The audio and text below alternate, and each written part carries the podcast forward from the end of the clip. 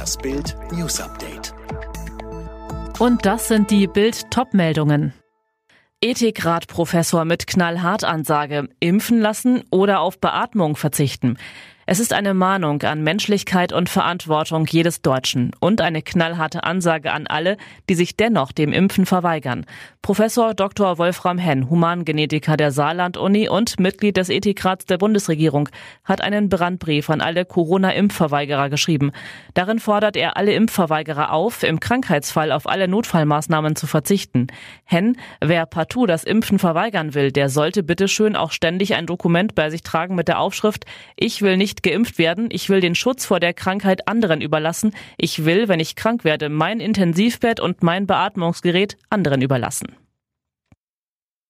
Ehrenpreis für Michael Schumacher, bewegender Auftritt von Ehefrau Corinna. Starker Auftritt einer starken Frau. Bei der jährlichen Preisverleihungszeremonie des Motorsport-Weltverbandes FIA bekam nicht nur Lewis Hamilton seinen Pokal für den Formel-1-Titel. Auch Michael Schumacher wurde von FIA-Präsident Jean Todt geehrt. Die Überraschung? Den Preis für Schumi nahm seine Ehefrau Corinna entgegen. Die starke Frau der Schumacher-Familie tritt in der Öffentlichkeit nur sehr selten auf. Doch in Genf machte sie eine Ausnahme, um den Sonderpreis des Präsidenten im Namen ihres Mannes anzunehmen. Jean Todt ist ein enger Freund der Familie. Familie Schumacher war unter den Preisträgern doppelt vertreten. Auch Michaels Sohn Mick bekam seinen Pokal für die Meisterschaft in der Formel 2. Und jetzt weitere Bild News. Wegen der steigenden Corona-Zahlen geht auch Italien wieder in einen harten Lockdown. Vom 21. Dezember bis zum 6. Januar sind unter anderem die meisten Geschäfte zu. Außerdem gelten Ausgangsbeschränkungen. Zuvor hatte Österreich einen erneuten strikten Lockdown angekündigt. Los geht's ab dem 26. Dezember. Die Maßnahmen gelten voraussichtlich bis 24. Januar. Bundeskanzler Kurz sagte. Die Schulen werden nach der normalen Ferienzeit noch eine Woche, nämlich vom 7. bis zum 15. Jänner, im Distance Learning bleiben. Darüber hinaus gelten wie gewohnt ganztägige Ausgangsbeschränkungen. Es gelten wieder vier Gründe, um das Haus zu verlassen, nämlich arbeiten zu gehen, Grundbedürfnisse zu erledigen, anderen Menschen zu helfen oder Sport das Europaparlament hat grünes Licht für eine Reihe von Notfallmaßnahmen für ein Scheitern der Brexit-Verhandlungen gegeben. Mit breiter Mehrheit nahmen die Abgeordneten vier entsprechende Vorschläge der EU-Kommission an. Darin geht es unter anderem darum, Bus- und Frachtverkehr für sechs Monate zu sichern.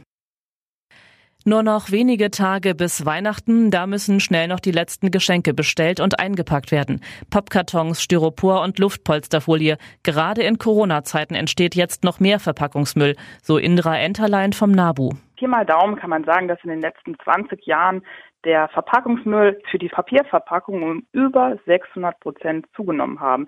Das heißt, die Kurve steigt steil bergauf und man kann davon ausgehen, dass der Verpackungsmüll auch in diesem Jahr natürlicherweise steigt, einfach weil viele Leute jetzt online bestellen müssen.